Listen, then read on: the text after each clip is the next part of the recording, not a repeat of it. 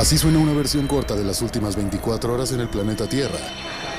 La conversación del mundo, aquí, en el Brief, con arroba el Che Arturo.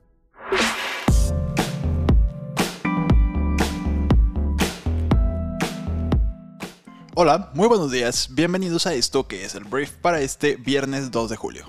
Yo soy Arturo Salazar, tu anfitrión y uno de los fundadores de Briefy, y te doy la bienvenida a este programa en el cual vas a poder quedar completamente informado con las noticias más importantes del mundo en unos cuantos minutos. Comenzamos.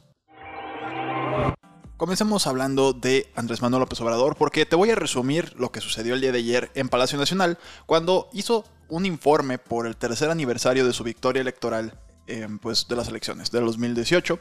Cada año lo hace y hace como un recuento de los logros de la cuarta transformación.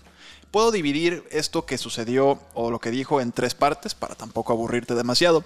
Pero primero, Andrés Manuel minimizó el hecho de que hayan perdido la mayoría para poder aprobar las reformas que a él le hubiera gustado aprobar en la Cámara de Diputados, dijo que sus adversarios se unieron en un bloque conservador para enfrentar su proyecto de transformación, pero que no lo lograron y la bancada a favor de su gobierno tendrá una cómoda mayoría en la Cámara de Diputados. Y digo, a pesar de que no mencionó que no puede pues aprobar las reformas que quiere aprobar, dijo que pues va a poder ser aprobado el presupuesto destinado al desarrollo del país, al bienestar del pueblo, y que no desaparecerán los programas de ayuda para pobres ni proyectos como el aeropuerto Felipe Ángeles, el Tren Maya, el Banco del Bienestar, ni el proyecto del Istmo de Tehuantepec. Fue lo que dijo el mandatario durante este tercer informe. Entonces, eso es por un lado. Minimizó la derrota que sufrió en las pasadas elecciones Andrés Manuel López Obrador y el hecho de que haya perdido la mayoría que necesita en el Congreso para aprobar las reformas, diciendo que pues se siente todavía con el control de algunas cosas, pese a que no va a poder pues consolidar otra parte de su transformación.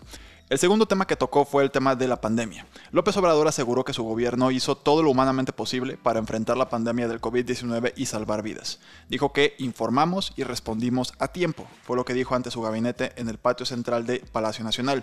Aseguró que levantamos con oportunidad el sistema de salud pública que estaba en ruinas, no titubeamos en destinar recursos a la atención de la pandemia y salvar vidas. En 15 meses el presupuesto de salud se ha incrementado en 70 mil millones de pesos, se terminaron, reconvirtieron y equiparon hospitales se contrató y capacitó a más de 70.000 trabajadores de la salud. López Obrador dijo que México no está ni en América ni en el resto del mundo en los primeros lugares de mortalidad por coronavirus, lo cual es debatible, porque pues México está en el top 5 de los países con más personas fallecidas a causa del virus. Falta ver qué está tomando como referencia, ¿no? O sea, qué tipo de estadística está tomando como referencia, pero ahí jugó con el número Andrés Manuel López Obrador. Y bueno, este es el segundo tema, la buena respuesta que su gobierno dio, según Andrés Manuel López Obrador, a la pandemia. Y en tercer lugar, habló de los grupos delictivos, habló de inseguridad. AMLO aseguró que su gobierno heredó los grupos delictivos que ya estaban integrados desde años anteriores y negó que se hayan creado nuevas bandas en lo que lleva de su administración. Dijo que hay gobernabilidad en nuestro país y dijo que su gobierno ya estaba enfrentando a aquellos grupos, pero no con violencia, sino con otros métodos más humanos y más eficaces, lo cual pues Caray, bueno. Este, señaló que durante su gobierno la incidencia delictiva bajó, detalló que los homicidios disminuyeron un 2%, vaya, robo de vehículos 40%, secuestro 41% y robo a casa en un 26%, lo cual son números bastante, bastante chidos, o sea, sobre todo la parte del secuestro está bastante fregón. Sin embargo, reconoció que hay un aumento en los delitos de feminicidios con 14%, robo a transporte público individual 9% y extorsión 26%. Cuando nos dan estas cifras, a veces pienso que el crimen organizado simplemente deciden ellos qué tipo de, negocio, de crimen organizado, ahora sí, es más rentable durante cierto periodo. Y dicen, ah, ahorita lo que da más dinero es la extorsión. Entonces vamos a dedicarnos a eso, vamos a bajarle al secuestro. Y de repente tienes a los políticos presumiendo logros de disminución. Y yo a veces, esto es una percepción personal, yo a veces creo que es simplemente una persona que se dedica a esto que decidió cambiar su actividad delictiva por un periodo de tiempo. Y bueno, los políticos lo presumen como si hubiera sido un logro de gobierno. Igual y sí es, igual y no es. Pero el tema es que Andrés Manuel presumió estos tres elementos. Por último, voy a hablar de cómo Andrés Manuel aseguró que este año no se realizaron elecciones de Estado y que durante el periodo electoral no hubo masacres ni actos violentos. También destacó que no ocurrieron protestas postelectorales por acusaciones de fraude o alguna manifestación significativa en las calles o plazas. Entonces, es muy chistoso. Todo lo que, o sea, muchas cosas que dice Andrés Manuel son graciosas. Porque tú dices, güey, mataron a decenas de políticos durante la campaña electoral. Pero lo que se presume, obviamente, porque es política. O sea, también no voy a pedirle a Andrés Manuel que presuma que mataron gente. Pues no, eso no se presume. Ni tampoco es tonto el señor. Pero el hecho de presumir que las elecciones transcurrieron sin masacres ni violencia, pues es un poco sesgado porque durante las campañas sí hubo masacres y sí hubo violencia. Entonces, al final Andrés Manuel dio su tercer informe, acomodado obviamente como cualquier político lo haría, a su manera, a su modo, a lo que le haga brillar a él y a su cuarta transformación, pero así fue un pequeño resumen de lo que pasó en el tercer informe en el aniversario de la victoria electoral de Andrés Manuel López Obrador. Hablemos de el señor Hugo López Gatel porque ayer el subsecretario de Salud fue denunciado por parte de los padres y madres de 220 niños con cáncer que presentaron una denuncia penal en contra del subsecretario ante la Fiscalía General de la República por los delitos de genocidio, comisión por omisión y discriminación ante el desabasto de medicamentos, falta de quimioterapias y por llamarlos golpistas en el programa El Chamuco de Canal 22. La abogada Andrea Rocha representante de las familias, afirmó que el funcionario las ha lastimado profundamente y tratado de manera indignante al señalar que un grupo de 20 personas con un tono golpista está detrás de las protestas por falta de quimioterapias en México, cuando la realidad es que infantes mueren en todo el país por la negligencia con que actúa el gobierno federal. Eso fue lo que dijo la abogada. Entonces, al final, en la entrevista afuera de la sede de la fiscalía, pidió al fiscal Alejandro Hertz Manero judicializar la demanda en contra de López Gatel y no darle un carpetazo, pues desde su punto de vista se configuran los tres delitos, particularmente el de genocidio, de acuerdo al artículo 149 bis del Código Penal Federal. Vamos a ver si Andrés Manuel dice algo acerca de la denuncia de su alfil, López Gatel, y si no, pues vamos a ver si López Gatel se los va a tener que arreglar por sí mismo, seguramente acompañado de un buen mariachi. Hablemos de Estados Unidos porque el día de ayer el presidente de Estados Unidos, Joe Biden, dijo que el gobierno federal se va a hacer cargo de la totalidad de los gastos que el estado de Florida y el condado de Miami-Dade hayan hecho para atender la situación creada por este derrumbe de un edificio de apartamentos en Surfside que hasta la fecha ha dejado a 18 muertos y 145 desaparecidos. Dijo Joe Biden cuando estuvo ahí presente en el lugar que todavía tenía la esperanza de que estas personas desaparecidas estuvieran con vida, pero que no se preocuparan por el tema económico porque el gobierno federal va a cubrir la totalidad de los gastos.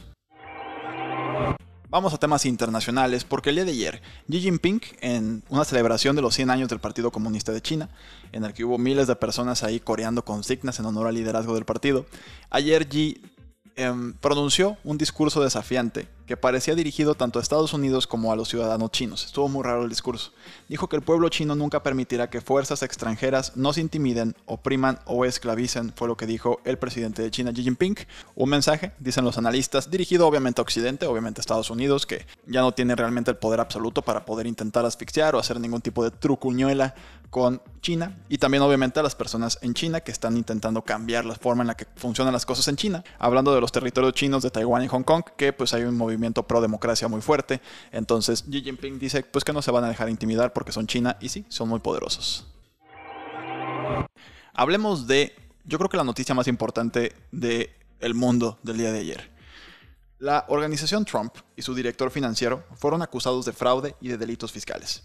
El negocio de bienes raíces que catapultó a Donaldo, el expresidente más naranja del mundo, a la fama de los tabloides, de las revistas, la riqueza televisiva y en última instancia la Casa Blanca, fue acusado de fraude fiscal criminal la falsificación de registros comerciales y conspiración para ayudar a los ejecutivos de esta organización a evadir impuestos. Lo que sabemos hasta ahora es que la oficina del fiscal del distrito de Manhattan acusó a Allen Weisselberg, que es el director financiero de Donaldo, de evitar impuestos sobre 1.7 millones de dólares en beneficios que deberían haberse reportado como ingresos. Se enfrenta a hurto mayor, fraude fiscal y otros cargos. Si bien Donaldo no fue acusado, la acusación contra su empresa es un duro golpe para el expresidente. La organización Trump dijo que eh, Weisselberg estaba siendo utilizado pues como un peón para intentar dañar la fama del presidente, más bien del expresidente, y Weisselberg, quien se ha desempeñado como guardián financiero de la organización Trump durante más de dos décadas, está bajo una presión cada vez mayor para volverse en contra de la familia. Sus abogados han dicho que se declararía inocente. Entonces, esto pues tambalea a la organización debido a que está muy muy endeudada y esto podría pues ya quitarle toda la reputación posible para que más bancos continúen financiando el imperio inmobiliario de Trump, que hay muchas propiedades que se deben, entonces veremos qué pasa a partir de aquí. Esto obviamente lo afecta a Donaldo como eh, posible candidato en 2024 a la Casa Blanca de nuevo. Entonces es algo muy complicado. La primera noticia que tenemos que darte es que la organización Trump está siendo acusada de fraude y delitos fiscales. Hablemos de Europa porque tristemente la Organización Mundial de la Salud está advirtiendo que Europa corre el riesgo de una nueva ola de coronavirus. Las infecciones de coronavirus en Europa han aumentado un 10% en una semana después de dos meses de disminuciones y el riesgo de esta nueva ola pues está creciendo. El director regional Hans Kluge de la Organización Mundial de la Salud dijo que el riesgo se había incrementado por la lentitud de los lanzamientos de vacunas, las nuevas variantes y el aumento de la mezcla social, porque tenemos partidos de fútbol realizándose con gente en los estadios y bueno, sobre todo la variable delta del coronavirus está contagiando a muchas personas. Entonces, Europa podría enfrentarse pues a otra ola del COVID-19. Y el día de ayer en Inglaterra hubo un evento, un acontecimiento en el cual se develó la estatua de la princesa Diana, la princesa de Gales, más de 20 años después de su muerte. El día de ayer hubiera cumplido 60 años Diana, princesa de Gales. Y ayer sus dos hijos, William y Harry, los príncipes, revelaron su estatua en lo que habría sido pues este 60 cumpleaños, ¿no? Sin embargo, para muchos el evento solo sirvió de excusa para buscar pistas sobre el estado de la relación entre los príncipes William y Harry, luego de que este último dejara su rol como miembro de la realeza, ya te sabes la historia, junto con Meghan Markle se mudaron a Estados Unidos a hacer el sueño americano desde la realeza británica. Entonces, bueno, la, noticia es, sí develaron la estatua, muy padre, muy bien, porque además la estatua incluye, la estatua, la estatua incluye a los dos príncipes cuando eran pequeños, están agarrados de la mano de su madre, pero al mismo tiempo, pues la prensa internacional estaba preguntándose, ok, ¿qué tan bien se llevan estos dos compadres? Y al parecer todo bien, o sea, se vio bastante natural la escena. Hablemos de impuestos. Porque el día de ayer, en un paso hacia la reforma fiscal corporativa global, 130 países y jurisdicciones respaldaron una tasa impositiva mínima del 15% para las empresas multinacionales, así como nuevas reglas para compartir pues, el botín que daría este impuesto. Varios países que anteriormente se habían pues habían mantenido en reserva sobre la idea. Ahora ya se han inscrito a la idea, que eh, aquí incluimos a China, India y Turquía, mientras que países como Hungría, Irlanda y Nigeria todavía se encuentran entre los que se resisten a esta tasa corporativa global. Esta tasa corporativa global planea ser pues, un impuesto universal para empresas multinacionales, para que no tengan manera de evadir impuestos a la hora de declarar utilidades o declarar ingresos en países donde casi no les cobran impuestos a sus ganancias. Entonces, básicamente para no hacerte bolas, es evitar que las grandes empresas multinacionales estén pues evadiendo impuestos. Esto sería captado más fácilmente y pues si todo el mundo lo hace con un 15%, que es la tasa que se quiere implementar, pues habrá más dinero que les permitirá a todos los países pagar sobre todo la reconstrucción de sus economías ante el COVID-19. Vamos a hablar de Britney Spears, porque el día de ayer un juez de la Corte Superior de Los Ángeles rechazó la moción de Britney Spears para destituir a su padre Jamie Spears como su tutor de su patrimonio. Este fallo fue el resultado de una solicitud de noviembre del 2020 por parte de Britney y no se refiere tanto a una audiencia reciente en la que la estrella del pop dio testimonio ante la jueza Brenda Penny y que provocó pues una reacción internacional y el movimiento de Free Britney volvió ahora sí al auge, ¿no? Entonces, el abogado designado por el tribunal de Spears, Samuel Ingman, planea presentar una petición para poner fin a la tutela que ha estado en vigor desde el año 2008 y pues esto hace que Britney no tenga derecho prácticamente a nada, o sea, no, no tiene derecho a decidir muchas cosas como qué hacer con su lana, qué hacer con su vida sentimental y muchas cosas más. Entonces, por lo pronto, la jueza dice no, el tutor sigue siendo el papá de Britney Spears. Cierro el brief hablando de fútbol porque ayer hubo pues un terremoto en el mundo del fútbol europeo. Si nada cambia su, curso, Sergio Ramos, el capitán de Real Madrid, uno de los jugadores españoles más importantes de la historia, se convertirá en el nuevo jugador del Paris Saint-Germain, el PSG francés, y bueno, en el club francés firmaría por dos temporadas, que era su gran objetivo a sus 35 años. Y ese fue su principal problema para no llegar con un acuerdo o un acuerdo de renovación con el Madrid. Él quería dos años de, contrato, el Madrid le ofrecía un año de contrato. Entonces por eso todo parece indicar que Sergio Ramos se convertirá en el nuevo jugador del PSG. Muy bien, esta fue la conversación del mundo para este viernes. Muchísimas gracias por estar aquí, te agradezco que seas parte de la comunidad y que me ayudes a compartir este podcast con tus amigos y familiares. Y bueno, al final del día también te invito a que pases a briefy.com para que comiences tu periodo de prueba en nuestra plataforma.